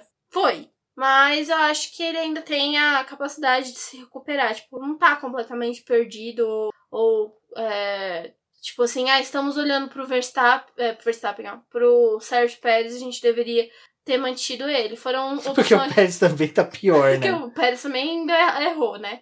Mas eu acho que é. Vamos esperar a adaptação deles e ver o que acontece. Então, só para explicar ao pessoal que eu, aquilo que eu tava falando, eu não tô querendo defender o Vettel. Eu sei que o pessoal vai lá no grupo de apoiadores do BP me aloprar, falar tal, mas eu tô tentando trazer isso pro público que é o BP entender que é, antes de você ser, pegar uma coisa, uma resposta que é fácil, é fácil você falar. O Vettel não tá bem da cabeça. É muito fácil. Isso, isso é, é uma análise simplista. É igual o pessoal falar, a Terra é plana. Por que a Terra é plana? Porque a Terra é plana porque é plana. Você coloca uma régua ali no horizonte, ela é plana. Ponto. Sabe? É, agora, você pegar e olhar todo final de semana, Cara, perfeito. Você vê que o cara tem, não teve um bom final de semana. Mas só que é aquela coisa, nos treinos livres, o Vettel também não entregou tanto, sabe? Ele, ele e o Stroll ficaram bem aquém. As, as voltas que ele teve boas foram voltas deletadas pelos limites de pista. Então, aí eu entendo. Mas por que, que eu tô falando isso? Porque é a mesma coisa da pessoa vir e querer falar, vamos supor, do Daniel Chardo. Ah, o cara, cara, calma, o cara tá se adaptando. Ele mesmo já falou, a McLaren já falou, e a McLaren confia no desenvolvimento do crescimento desse piloto dentro do carro. Eu já fui muito hater do Lando Norris porque eu quero que ele entregue resultado. Então, É, é, o meu questão. problema com o Lando, só aproveitando que agora eu lembrei que eu não falei no negócio do Lando, mas só aproveitando isso. Meu problema é que o Lando ele entrega os problemas que a McLaren tem pra todo mundo escutar no rádio, sabe? Tipo, Ah, ele, ele. Muito brother do Charles Leclerc fica a estrelinha de rádio, né? É, ele pega e fica falando, não, o carro tá com problema, o carro tá com problema, e o Hamilton vindo pra poder ultrapassar ele, tipo, cara, você tá tendo problema, você não fica explanando no rádio, sabe, que você tá tendo problema, porque teu adversário tá vendo que você tá tendo problema e aperta mais ainda pra cima de você, sabe? Principalmente um piloto tá querendo decidir a posição dele pra poder voltar pro pódio. E tipo, era o que o Hamilton fazia com os adversários. Eu estou ficando sem pneu. Ó, estou sem pneu. Ó, Bono, estou sem pneu. Mas o cara tava com pneu de sobra. Por que, que ele faz isso? O miserável que tá atrás começa a apertar, não estraga. tem gripe, o pneu degrada e o dele não. E o Hamilton é o cara pica das galáxias, novamente, gosto de usar esse termo pra ele, porque, né, de passagem, partido. O cara, mano, ele sabe. O Lando Norris tá falando, ah, minha embreagem não tá boa. Pô, a embreagem do cara não tá bom. Se eu apertar ele, Ele uma vai hora é, ele vai errar em alguma curva, eu ultrapasso. Cara, não Ainda fica. mais no circuito de Imola, que você depende de um erro da pessoa, porque você só tem um ponto de ultrapassagem. Exato. E aí você fica, ai, minha embreagem não tá boa. Tá, acabou de falar isso. Acabou. Não repete. Miúda. Esquece, cala a boca. Zé A Fininho. gente tá vendo teu carro. Eu, eu vi na, na- no começo da volta do, do Leclerc ali no início da corrida, ele pergunta pra equipe e fala: é, Eu tô tendo algum problema no carro? Eles falam: Não, a gente já verificou tudo aqui, teu carro tá bom. Isso foi no começo da corrida. E ali, do- do- no começo, ele teve, tipo assim, é, perguntas técnicas pra equipe, sabe? Tipo, ah, tá tudo bem, não sei o quê, aqui, aqui o que eu posso fazer. É, quando ele. Pra mim, acho que uma das coisas que o Norris fez que foi brilhante, ainda voltando nesse assunto do Norris, foi é, ali quando teve a disputa com o Gasly, com o Daniel Ricardo, ele teve a maturidade de esperar pra poder pegar o melhor ponto da pista pra fazer a ultrapassagem nos dois, porque poderia ter dado muito errado. Mas ele teve esse controle no final da, da corrida, ele descontrolou, assim, tipo, na, na questão do, do rádio e, e começar a falar, a gente tá com problema, a gente tá com isso, com isso. Quando ele começou a perceber que ele tava sendo apertado pelo Hamilton, né? E isso pra mim é bem ruim do Lando. Eu gosto, eu gostei muito desse pódio dele. A única crítica que eu tenho dele é isso. Depois ele sai do carro e fala que a joelheira dele tava atrapalhando o, o carro, sabe? Que é uma coisa que ele ajusta. Então, e aí é complicado, né? Porque aí ele explanou que tava com problema e o problema tava era nele, não no, no carro em si, né? É, não era um problema mecânico. Então, tipo, cara, sabe? Se a McLaren tivesse com problema no carro, ela ia falar pra ele. Exato. O... Isso é uma coisa que a gente tem de... que eu sempre tive quando eu tinha que cuidar de um processo, de alguma coisa, que às vezes acontecia, vamos supor, hipoteticamente o juiz pedir pra gente juntar uma coisa, um documento que a gente não tinha. Aí outros advogados têm o costume de, não, fica pedindo prazo, que daí a gente consegue protelar até a empresa descobrir onde está esse documento achar. Eu sempre fui do contrário, sempre fui, não, cara, acontece tá falando que você não vai juntar, que você não tem direito e interesse de juntar esse documento, que você quer seguir com o processo. Porque daí você não canta a bola pro adversário que você não tem aquilo, que você tá desarmado. Você segue, sabe? A vida segue, pronto, acabou. Você não mostra o. E isso, agora lembrei perfeitamente um exemplo perfeito, perfeitamente um exemplo perfeito sobre isso. E falando de, Ita- de Itália, a cena, a famosa cena do poderoso chefão do em que o Soloso vai negociar com Don Corleone, né? o uso dos, dos poderes, né, do- do- da magnitude do Don Corleone, com o uso da, do maquinário da máfia para ele poder vender drogas. Em que o Santino né, demonstra um pensamento que é fora do que a família está querendo, né? Que é o interesse de que haja uma cobertura nos valores que a família Corleone vai ter. E aí o Don Corleone dá uma bronca no Santino e fala, cara, jamais mostre para alguém fora da família o que nós da família estamos pensando. E é a mesma coisa pro que o Leclerc, o Norris faz isso sempre. Ai, tô desesperado, sei lá, meu minha, Twitch não carregou aqui no painel do, do carro. O que, que eu faço? Cara, fica quieto. Segue. Cara, se eu fosse, se eu fosse engenheiro, eu ia falar assim, cala a boca, fica quieto, Zé Fini. Fica quieto, miserável. Eu ia lá pra grade, ia jogar uma lata de Coca-Cola na cabeça dele. Pra ver se o moleque calava a boca. Sabe? E é isso que às vezes você vê que o piloto falha hoje, que vai na construção dele pro futuro, que o Norris vai aprender. Fala, cara, não demonstra pro teu adversário que você tá tendo problema. Você demonstra realmente se o problema é algo que vai te fuder de vez. Sabe, cara, tá saindo fumaça aqui do meu carro, tem uma cobra no meu cockpit, sabe? Uma coisa assim. Agora, não, ah, minha joelheira tá escorregando pro, pro, pra embreagem. Fica quieto, cala a boca. Sabe aquela coisa de mãe que beliscava você e fala, cala a boca, miserável. É isso que faltam fazer com o Norris. Era pro Zac Brown tá lá fazendo isso? Era, mas ele foi para onde? Ele foi para os Estados Unidos acompanhar a equipe da McLaren na Indy. Fizemos bonito lá? Fizemos. Foi um final de semana sensacional para o McLaren? Foi. Poderia ter sido melhor? Poderia. Mas 2021 promete para nós. Tomara que a gente tenha coração e que conseguimos chegar vivo até o final da temporada. Bom, pessoal, Acho que é isso. Conseguimos falar bastante da corrida, bastante do fim de semana. Sei que ficou algumas pontas soltas, algumas pontas que a gente poderia ter falado até menos. Mas para isso nós temos a live de terça-feira, onde que nós vamos receber outras jornalistas muito boas que falam bastante. Já temos confirmado a Denise, que vocês conhecem muito bem, vai estar falando diretamente de Madrid com vocês. Olha que chique para falar sobre esse final de semana. As negociações vão começar nesta segunda-feira pela manhã com a Rafaela Oliveira, para que ela possa comparecer e conversar com a gente também. Então, se você ouviu esse podcast, não se esqueça, terça-feira, às 20 horas, live lá no canal do YouTube do Paddock. Se você está ouvindo a gente e ainda não é inscrito na live, se inscreva. Já se prepare para poder acompanhar, porque vai ser uma live muito gostosa, vai ser bem bacana para a gente poder participar lá. Obrigada, pessoal, que escutou o podcast até aqui. É, desculpem o full pistola com o Kimi Raikkonen, mas eu precisava falar sobre essa punição que me deixou um pouco nervosa com o Mazi.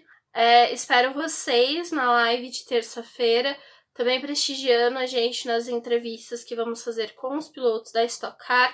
E eu sou a Débora Almeida, no Twitter como The Flowers. Acompanhe o Boletim Paddock nas suas redes sociais e participem da nossa live. Vai lá deixar o seu comentário, falar se a gente tá certo, se a gente tá errado. E também é, compartilhe esse podcast, que apesar de ter ficado longo, foi muito legal gravar para vocês, porque é legal quando a gente tem uma corrida boa.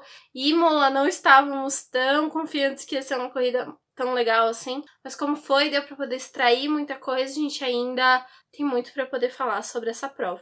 Exatamente, pessoal. Agradeço a todos. Não se esqueçam de verificar a possibilidade de se tornar um apoiador do Boletim Paddock ou membro do canal do Boletim.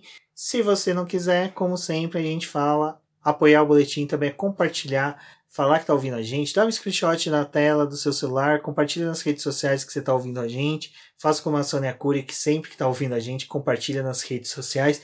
Isso auxilia bastante a gente e é uma forma muito boa de apoiar o Boletim Paddock, sem você precisar colocar a mão no seu bolso. Então, um forte abraço a todos e até a próxima.